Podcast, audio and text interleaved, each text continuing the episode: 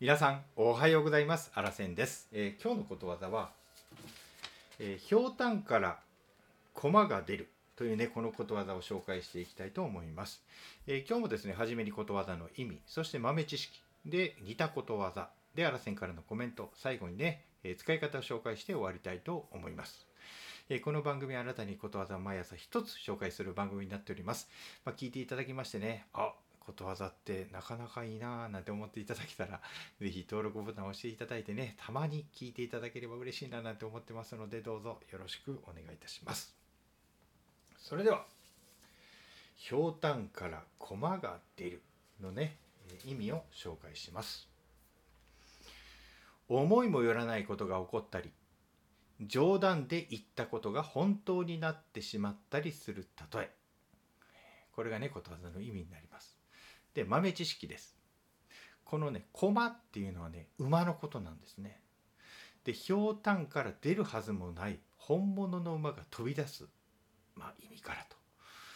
えひょうたんから、えー馬とも言うと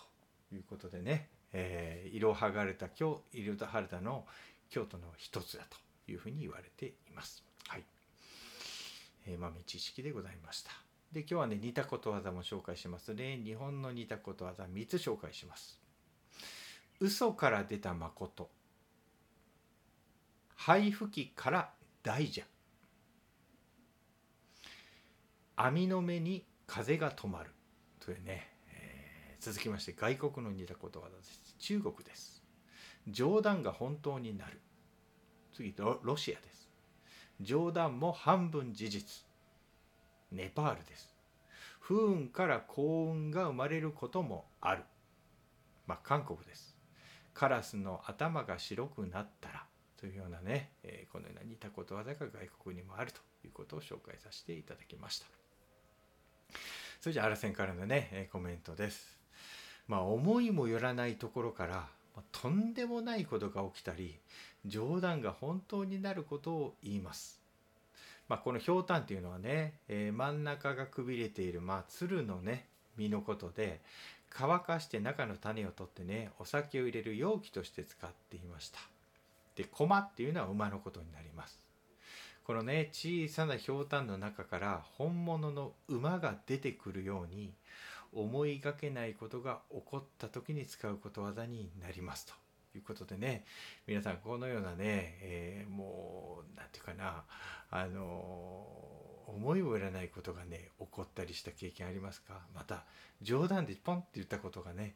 本当になっちゃったみたいなね。まあそんなことってねよくあるんじゃないかなと思うんですけれども僕はねあのこのことわざをねあの聞く時に思い出すまあフレーズがあります。チャラリン鼻から牛乳って言って まあこんな思い出すあらせんだけでしょうかということでね、えー今日はあらせんのコメントは短めにこれぐらいにしておきたいと思います。それじゃあ最後にね使い方を紹介して終わりたいと思います。9!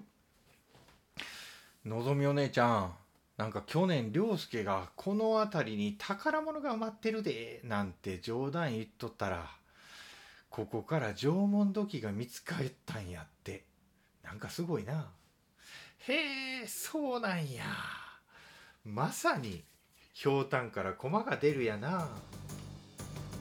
ちゃんちゃんっていうね、まあ、こんな感じで使っていただけたらななんて思います、はい、ということでね今日も最後まで聞いていただきましてありがとうございました。素